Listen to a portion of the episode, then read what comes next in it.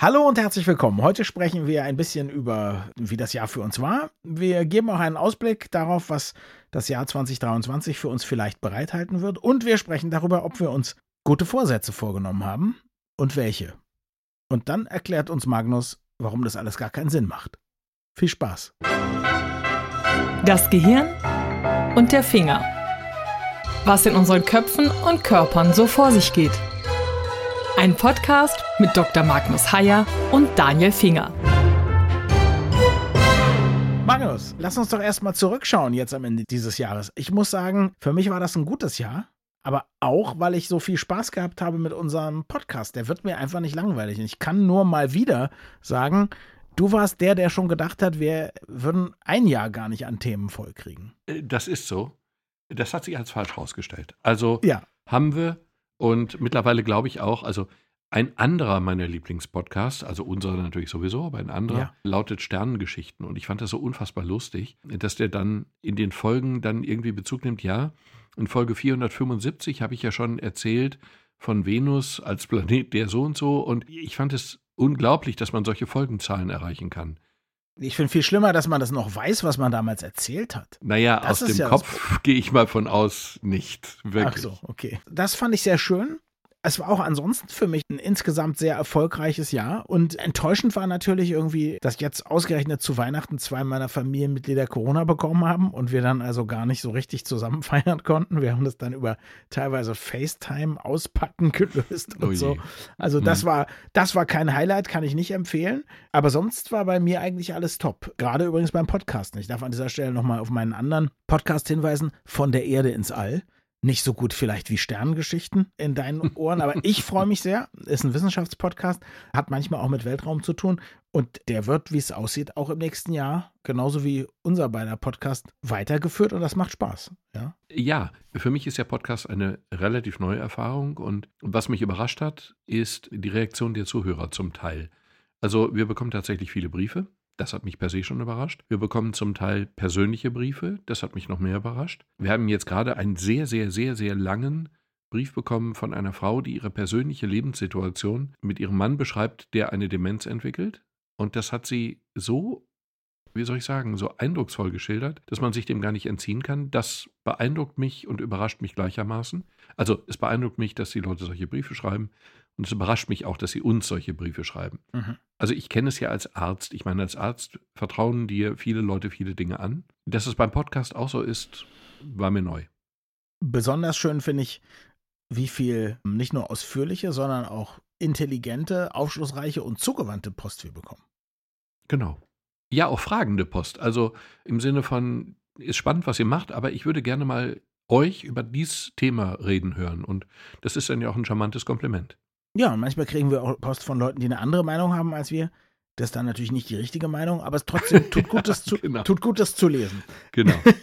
Wie war denn das Jahr ansonsten für dich? Also die meisten, die hier zuhören, wissen, du bist auch noch journalistisch tätig. Die wissen, du hast eine kleine, aber feine Neuro, neurologische, ich wollte gerade neurowissenschaftliche sagen, aber das ist ja totaler Quatsch, neurologische Praxis in der Weltstadt Castrop-Rauxel. Ist für dich da alles gut gelaufen? Ich hatte ein überaus deprimierendes Erlebnis. Ich habe ja angefangen zu impfen. Und ich habe mit einem Freund zusammen angefangen, in einer Kirche zu impfen, weil mir Kirchen logisch erschienen als Ort. Mhm. Praxen sind klein, Praxen haben nur einen Ausgang, also keine zwei getrennten einen Genau, Ausgänge. du bist eher der Kirchgänger als der Discogänger, nicht? Sonst ich bin eher gekommen. immer schon der Kirchgänger gewesen, Kerzenträger, Hauptdiener, Lektor. Und dann wollte ich Vikan Pastor werden, das habe ich dann irgendwie doch nicht gemacht. Aber Kirchen sind sozusagen der optimale Ort und das war alles sehr schön. Und dann habe ich angefangen, dahin zu gehen, wo die Leute sind mit dem Impfstoff und habe eben geimpft auch in Moscheen und habe geimpft an verschiedensten Orten, also in Kirchengemeinden auch, in Pfarrgemeindezentren und so weiter. So. Und das ist ja nicht deprimierend. Deprimierend war aber eine Impfaktion in einem Stadtteil von Castrop-Rauxel, in einem mit Verlaub abgehängten Stadtteil von Castrop-Rauxel. Und ich habe dann da Blätter verteilt, einfach in die Briefkasten geschmissen. Und ich hatte früher Freunde da, das ist aber 30 Jahre her. Und inso, dann habe ich das aus dem Auge verloren. Und ich habe dort geimpft in einem Stadtteil, in dem es keinen Arzt gibt, in dem es keinen Apotheker gibt, in dem es kein Restaurant, keine Kneipe, keine Disco, in dem es gar nichts gibt. Da leben aber immerhin irgendwie, weiß ich nicht, 1300 oder sowas Leute. Und Mhm. ich frage mich wirklich, das hat mich ein bisschen irritiert. Ich frage mich wirklich, wie kann man Medizin und auch andere Dinge, aber in meinem Fall eben Medizin, in diese Stadtteile hineintragen. Also ich habe Leute geimpft, die auch gar keinen Hausarzt haben, also die mhm. auch gar keine Beziehung zum Medizinsystem haben. Und das scheint mir ein echtes Problem zu sein. Das war mir in der harschen Form gar nicht klar. Da haben wir aber kein Sprachproblem oder so. Wir haben einfach ein Zugangsproblem. Wir haben ein räumliches Problem. Wir haben einen Stadtteil, in dem diese Dinge alle nicht stattfinden. Und das fand ich schon sehr irritierend. Also du konntest jetzt aber doch einen Unterschied machen. Naja, ich konnte einmal einen Unterschied machen, indem ich dort geimpft habe. Aber das ist ja nicht das Hauptproblem. Das Hauptproblem ist ja, dass es einfach, ich weiß nicht, ich glaube, wir brauchen eine niedrigschwellige Medizin. Ich glaube, wir brauchen Busse, in denen Mediziner unterwegs sind. Herr Lauterbach hat mal das Wort Medizin-Kiosk in den Mund genommen. Ich habe keine Ahnung, ob das eine ernsthafte Sache ist oder nur ein Begriff, den er in den Raum geworfen hat. Aber, also ich spinne jetzt rum, aber ich meine es ganz ernst.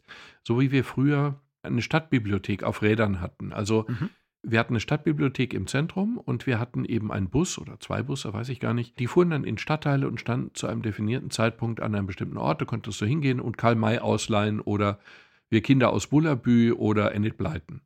Mhm. Und ich werde das Gefühl nicht los, als dass wir sowas für Medizin auch bräuchten. Was ich interessant finde, ist, also ein Freund von mir hat, nachdem dieser Tsunami da war, der auch Sri Lanka so übel mitgespielt hat, weil er dort studiert hatte, ist er nach unten gefahren und hat erstmal, er ist auch Arzt, erstmal medizinische Hilfe angeboten. Und das hat er gemacht, indem er quasi, er fuhr schon hin mit so einer Grundausstattung an Erste-Hilfe-Sachen. Mhm und hat sich dann als allererstes da so ein kleines Tuk-Tuk, also so eine Art Vespa-Motorroller oder so mit, mit einem kleinen Kasten hinten drauf, wo man im Prinzip Dinge lagern konnte, also Verbände, mhm. Pflaster, was weiß ich alle. So, und er ist dann über Land gefahren und ist zu den Leuten gefahren, die da irgendwo vor ihrem zertrümmerten Haus standen und hat die da verarztet. Also mobil eben. War quasi so eine mobile Erste Hilfe. Da gab es ja mhm. ganz viele Leute mit irgendwelchen Brüchen und Kratzern und Schürfwunden, Prellwunden und so weiter. Also die, die es überlebt hatten, hatten viel ich sage jetzt mal, medizinischen Kleinkram. Aber die Kliniken waren natürlich, wenn sie überhaupt noch standen, völlig überlastet, ja. Und er konnte dann da helfen. Also sowas stellst du dir eigentlich vor. Wobei man, du könntest es dir leisten, ein bisschen größer zu machen. Nimmst halt einen alten, schönen großen Mercedes-Bus und packst da so eine kleine mobile Klinik rein. Warum machst du das nicht eigentlich? Ich nehme an, euer Gesundheitsministerium da in NRW würde dich unterstützen. Aber ich rede ja wirklich nicht über Sri Lanka, sondern ich rede ja wirklich und wahrhaftig über mitten in Deutschland. Ja, aber das, und, das meine ja, ich ja. Ja, ja, ja, genau. Und Deswegen habe ich ja auch gesagt, eine Nummer mir, größer. Mir, Bei uns muss alles eine Nummer größer sein. Natürlich. Aber mir war das Problem nicht klar. Also, ich will es auch jetzt nicht übertreiben, aber das Problem ist, das ist einer von diesen Satellitenstadtteilen. Der geht also nicht nahtlos über mhm. in den nächsten Stadtteil, in dem es Dutzende von Ärzten gibt, sondern da ist eben in jede Richtung ein bis zwei Kilometer Luft. Also zum zu Fuß gehen schon eine Entfernung. So. Und Menschen sind träge, das verstehe ich auch. Und es ist vielleicht keine Tragödie, dass es da kein Restaurant und keine Frittenbude gibt. Aber unschön ist es schon. Und das mit dem Arzt und dem Apotheker, der Apotheker kann ja ein bisschen Arzt ersetzen, aber das ist schon sehr unschön. Und da gibt es aber viele von deinen Kollegen, die dich jetzt dafür aber auch auspeitschen wollen. Naja, Moment. Aber es wird ja darüber diskutiert, sozusagen als erste Anlaufstelle nicht einen Arzt zu haben, sondern eine Krankenschwester zum Beispiel. Mhm. Da würden mich jetzt auch viele Ärzte für kritisieren und schlagen, aber besser als ein Arzt, bei dem du keinen Termin kriegst, ist sicherlich eine Krankenschwester, bei der du einen Termin hast oder die eben einfach da ist, wo du hingehen kannst. Also nichts gegen Krankenschwestern. An der Stelle muss ich sagen, denke ich immer wieder an den Freund in Schweden, der zwei nicht völlig funktionierende Ellbogen hat, weil er nach einem Sturz vom Fahrrad, wo er vornüber ging und sich auf die beiden Hände aufstützte, in Schweden eben, wo man immer erst eine Krankenschwester sieht, nach Hause geschickt wurde, nach dem Motto, ja, ja, das ist nur eine Prellung oder so, das gibt sich. Und nach einer Woche hat man festgestellt, dass die Ellbogen wieder falsch zusammengewachsen waren, die gebrochen waren. Also da bin ich, ah, da weiß ich nicht genau. Moment, aber also wir wären auch in der Lage, Geschichten auszugraben, in denen genau dasselbe passiert ist, nachdem er sie es einen Arzt gesehen hat. Also der dann aber anders versichert ist. Die, okay, wenn uns das tröstet, ist das richtig. Ich musste mit Überraschung zur Kenntnis nehmen, dass es Bereiche gibt, in denen tatsächlich gewisse Teile der Bevölkerung den Anschluss an überhaupt kein System haben, auch nicht an das Medizinsystem. Die sind ja alle versichert, das wäre ja theoretisch alles machbar aber es findet nicht statt, weil es natürlich viel attraktiver ist, in den anderen Stadtteilen zu praktizieren. Kann man alles verstehen. Aber das Resultat ist trotzdem ziemlich deprimierend und ich finde diesen Gedanken Gesundheitskioske, ohne zu wissen, was sich genau dahinter verbirgt, ein Gedanken, den man wirklich mit Hochdruck mal denken sollte. Wir müssen Medizin zu denen kriegen, die sie am nötigsten haben, zu denen kriegen, die noch niemals einen Blutdruck gemessen bekommen haben. Es geht ja gar nicht um Spitzenmedizin, aber wenn jemand 50 oder 60 oder 70 ist und der Blutdruck ist nie gemessen worden, dann ist das einfach untragbar, weil du mhm. nämlich durch hohen Blutdruck dein Leben extrem verkürzt. Und den hohen Blutdruck kann man schlicht und einfach eintitrieren, einregulieren und das nicht zu tun, ist einfach eine Schande in einem solchen Land wie bei uns. Findet aber statt. Du bist jetzt nicht der, der das mit einer mobilen Klinik regeln möchte, zumindest für Castrop Rauxel. Ich bin mir nicht sicher. Am Ende denken wir doch lieber auch größer und solche mobilen Kliniken, ja, vielleicht brauchen wir die. Hm. Vielleicht brauchen wir einfach Busse, die alten Busse, wo früher die Bücher drin standen, nehmen wir jetzt und dann stellen wir da einen Arzt und eine Krankenschwester rein und dann sind die eben einfach ein paar Stunden an einem bestimmten Ort. Vielleicht wäre das eine gute Idee. Fürs nächste Jahr. Und das übernächste. Wird nicht ganz schnell gehen. Ich sehe, es ist eine perspektivische Erklärung, eine Erklärung der Zuneigung dessen, was zu dem, was wünschenswert wäre, aber es ist kein Vorsatz fürs neue Jahr. Hast du denn für 2023 gute Vorsätze, Magnus? Also, wenn ich es jetzt auf ganz schlicht runterbrechen kann, habe ich drei Vorsätze. Auf die Frage war ich jetzt natürlich tatsächlich mal vorbereitet, ausnahmsweise. Endlich mal. Genau, wir fassen zusammen. Meine Vorsätze für 2023: ein Buch, 10 Kilogramm und 20 Kontakte. Du möchtest 10 Kilogramm zunehmen, ein Buch verschenken und das mit den Kontakten habe ich nicht verstanden. Genau, aber das andere hast du ja alles richtig verstanden. Also, es gibt ein Buch bei mir in der Warteschleife, was im kommenden Jahr unbedingt fertig werden muss. Über den Inhalt reden wir dann. 10 Kilo, naja gut, man ahnt, dass sie nicht nach oben, sondern nach unten gehen sollten. Ist es das berühmte Saunabuch? Ja, aber dahinter verbirgt sich natürlich ein spezielles Konzept des Saunabuches. Und das behalte ich noch für mich. Natürlich. Aber es geht, es geht tatsächlich um Sauna. Erstens, soll auf den Markt. Zweitens, 10 Kilogramm runter. Okay, das ist jetzt ein Vorsatz, den teile ich ja mit 50 Prozent unserer Hörerinnen und Hörer, nehme ich an. Naja, du weißt, wie das an so einem Jahresende ist. Also ich wollte dieses Jahr 10 Kilo abnehmen, fehlen noch 13. nee, nee, nee, nee, nee, so nicht. Kriege ich hin. 10 ist auch, 10 ist eine schaffbare Größe. Mhm. Und das mit den 20 Kontakten, äh, das ist eine Sache, die habe ich mir jetzt wirklich auch vorgenommen. Kontakte verliert man, die verliert man so Stückchen für Stückchen. Und ich habe mir vorgenommen, ich werde in diesem Jahr, also im kommenden Jahr, 20 Leute kontaktieren, die ich schon ewig und drei Tage nicht mehr gesehen, gehört, gesprochen oder was auch immer habe. Ich will einfach mal alte Kontakte auffrischen. Und das ist manchmal erfreulich, manchmal unerfreulich, aber in der Summe lohnt es sich ganz sicher. Liebe Hörerinnen und Hörer, wenn ich bei Ihnen anrufe, dann können Sie bei mir zu dieser Liste der. Ich finde einfach 20 viel, aber ich genau das muss ich sagen, habe ich dieses Jahr schon angefangen und habe mir ganz fest vorgenommen, das im nächsten Jahr noch zu intensivieren. Aber ich mache es mir leicht. Ich setze mir nicht so eine Sache wie 20, weil also das sollte ich jetzt gar nicht beeinflussen, aber wenn ich mir vornehme, ich mache 20 und ich schaffe dann nur 10 oder sogar nur 18, fühle ich mich wie ein Versager. Fühle mich richtig schlecht. Dabei könnte ich mich ja freuen, dass ich statt mhm. 0 10 Kontakte aufgefrischt habe. Deswegen versuche ich eher so ein Motto. Nicht, ich werde ganz viel Möbel bauen, ich werde Möbel bauen. Ich werde ganz viele Kontakte, ich werde Kontakt. Ich versuche abzunehmen. Ich nehme mir die Kilos nicht mehr vor. Weil das Schlimme ist, wenn du dir 10 Kilo vornimmst und du nimmst nur 7 ab, fühlst du dich wie, also ich, ich fühle mich dann wie ein Versager. Das müsste ich aber eigentlich gar nicht. Du hast recht. Wahrscheinlich wäre es weiser, es so zu tun. Gib mir ein Jahr, um mir eine neue Meinung zu bilden und dann mache ich es genauso wie du. Aber dann in kannst diesem du dir Jahr mache ich noch, in diesem Jahr mache ich noch genau. 1, 10, 20, nach dem, nach dem Motto 1, 10 und 20. Das finde ich schön. Ende nächsten Jahres wirst du dann sagen, mein guter Vorsatz fürs neue Jahr, ich will die Dinge mehr so angehen wie Daniel. Genau, Obwohl, ich möchte so werden ja wie, zugeben. ich möchte eigentlich so werden wie Daniel. Oder das noch mehr nicht. so werden wie, oder so. Und jetzt musst du uns den Zahn ziehen. Du hast ja versprochen, mich darüber aufzuklären, dass unter Umständen es vollkommen egal ist, ob ich mir gute Vorsätze fürs neue Jahr fasse oder nicht. Genau. Also, wir hatten uns ja überlegt, wir reden über gute Vorsätze. So. Und wenn man jetzt sich so mal umschaut, dann liest man Artikel, die sind alle wachsweich gespült und geben dann so, ja, nehmt euch nicht zu viel vor, nehmt euch aber nicht zu wenig vor, erzählt es den anderen, erzählt es ihnen lieber nicht, keine Ahnung. Das ist alles so ein bisschen, weiß ich nicht. Wir wissen alle, dass die meisten Vorsätze, die wir uns zu Silvester gemacht haben, am 6. Januar Heilige Drei Könige, also die sind ja schneller aus dem Haus als der Weihnachtsbaum. In der Regel. Gut. Und ich habe eine, wie soll ich sagen, spannende Sache gefunden. Ich finde es immer so komisch, wenn, also irgendjemand hat ein super Konzert. Also da ist ein solistischer Geiger und der hat super gespielt und dann ist in den Kritiken immer von einem hochtalentierten Künstler die Rede. Und findest du das Wort talentiert in dem Zusammenhang richtig oder komisch? Du.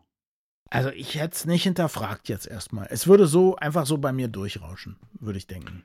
Also es stößt mir immer so ein bisschen auf, weil talentiert klingt einerseits so, der hat Talent, heißt doch, er kann noch was draus machen. Aber das super Konzert spricht doch eigentlich dafür, dass er schon was draus gemacht hat. Also ich vermute, dass es einfach was wäre, was dein alter Lehrmeister Wolf Schneider rot angestrichen hätte. Weil es gibt ja so Sachen, die schreibt man einfach. Also nicht, zum Beispiel, es wird immer fieberhaft gesucht. Die Feuer, Feuerwehr sucht immer fieberhaft nach irgendetwas, aber nie methodisch oder intensiv oder so, ja. Und ich glaube, so ist es auch mit den talentierten Musikern. Genau, und Wellen sind immer haushoch, weil sonst wären sie keine Wellen oder was. Genau. was Dabei sind sie viel höher als Häuser manchmal. Und was Genau. für ein Haus meinen wir eigentlich? Ja, genau. Ich glaube, dahinter verbirgt sich aber was Interessantes. Ich habe einen psychologischen Artikel gelesen, der die Menschheit, das klingt jetzt so theatralisch, aber im Prinzip schon, die Menschen unterteilt in solche mit einem statischen und solche mit einem dynamischen Selbstbild, Bild von sich selber. Und hinter der Überlegung statisches Selbstbild verbirgt sich die Überlegung, dass Leute eben Fähigkeiten und eben Talente, wie gerade gesagt, Talente haben. Sie haben Intelligenz oder sie sind musikalisch oder kreativ oder sie können mit Menschen umgehen oder wie auch immer. Und diese Fähigkeiten habe ich und mit diesen Fähigkeiten richte ich mich ein und die nutze ich halt. Und es gibt andere, die sich sehr eher dynamisch sehen. Also ich kann Dinge erreichen, ich muss mich aber strecken. Also ich habe kein großes Talent, aber ich mache was draus. Mhm. Das klingt jetzt ein bisschen banal, aber ich glaube, es ist schon relativ realistisch. Ich glaube, wir neigen dazu, uns darin einzurichten, wo wir glauben, wo wir sind und wo wir bleiben müssen. Und das ist eigentlich neurologisch total falsch, weil unser Gehirn gibt uns die Möglichkeit, uns täglich neu zu erfinden. Also Mhm. uns, uns wirklich umzuorientieren. Und wir können Dinge anders machen, wir können Dinge neu machen, wir können Dinge neu denken. Ein Cousin von mir oder konkreter der Ehemann einer Cousine ist jetzt gerade Rentner geworden. Und Rentner sind ja die, die sich in einen elektrisch verstellbaren Lehnstuhl setzen und immer mehr Fernsehprogramme auf ihrer Fernbedienung finden. Und in seinem Fall ist das so, der hat sich jetzt eingeschrieben als Student, aber nicht als Seniorenstudent. Der musste bestimmte Scheine nicht machen, Mhm. sondern als richtig Student. Der muss jetzt für das Studium der Archäologie Italienisch lernen, weil ihm eine Sprache fehlt. Mhm. Und dann beißt er sich da richtig durchs Studium durch. Der ist aber ganz was anderes gewesen. Und um sein Studium zu finanzieren, das ist aber mehr ein Witz, wird er jetzt Orchesterwart in einem Orchester und sorgt dafür die richtigen Noten, die richtigen Instrumente und den Transport derselben. Man muss gar nicht so viel von Musik verstehen, um das zu machen, ja. Nee, Orchesterwart, du musst möglichst, naja, Noten lesen ist vielleicht noch gar nicht nötig, aber du musst ein Grundverständnis haben, wie die sitzen. Also, ja, also du solltest schon mal ein klassisches Orchester gesehen haben. Aber ich finde es beeindruckend, wie der sich neu erfindet. Und ich glaube, das ist keine Frage von Intelligenz oder Talenten oder Fähigkeiten, sondern das ist eine Frage des Wollens, sich neu zu erfinden. Und die allermeisten machen das eben nicht. Die Mhm. allermeisten sehen sich, glauben halt eben an das, was sie haben. Du bist begabt. Es ist auch eine Frage, wie du Kinder erziehst. Du kannst ja sagen, du bist wirklich begabt. Irgendjemand Kind spielt ein Stück zu Weihnachten und dann sagt man ihm, Mensch, du bist wirklich begabt. Oder aber man sagt ihm, das hast du gut gemacht. Du hast ja richtig viel geübt, das hast du richtig gut gemacht. Dahinter verbirgt sich ja die Nachricht, du kannst in vielen Bereichen was erreichen. Du musst nicht gucken, wo kann ich schon, sondern wo könnte ich was werden. Klar, also die Idee wäre, ich habe das in einem Buch gelesen, Nurture Shock, wo eben auch drin stand, man soll Kinder nie dafür loben, was das Endprodukt war. Ja, du hast ein tolles Bild gemalt, weil dann kommen sie in den Kunstunterricht und dann sagt jemand, was ist das für eine Scheiße? Ja, oder sie merken schlichtweg, dass die anderen alle viel besser malen können. Oder man sagt, Mann, du kannst ja toll laufen und dann sind sie aber eigentlich langsam. Mhm. Wenn man aber sagt, wie sie sich angestrengt haben, dann ist das gut, weil sie dann auch wissen, okay, ich habe nur eine 4 bekommen, aber ich habe mich gut angestrengt, sonst hätte ich vielleicht auch eine 5 bekommen. Also man schätzt dann sozusagen das, was sich entwickelt. Und dann gibt es ja auch immer die Idee, dass wenn jemand sehr viel Talent hat, aber nicht viel übt, ja, im Gegensatz zu jemandem, der wenig Talent hat, aber jeden Tag Klavier übt, dass dann der, der nicht so talentiert ist, aber fleißiger ist, den anderen irgendwann überholt.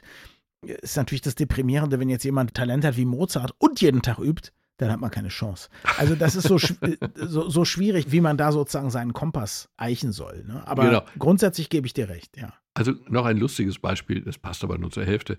Ich singe im Chor, im Dortmunder Bachchor. Und die Bässe sind ja immer nicht die brillierenden Brillanten eines Chores, das sind ja immer ein Sopran und vielleicht Tenöre. Und neulich, neulich, Schreiben Sie gerne an mail.gehirnfinger.de, wenn Sie Bass sind und sich diskriminiert fühlen.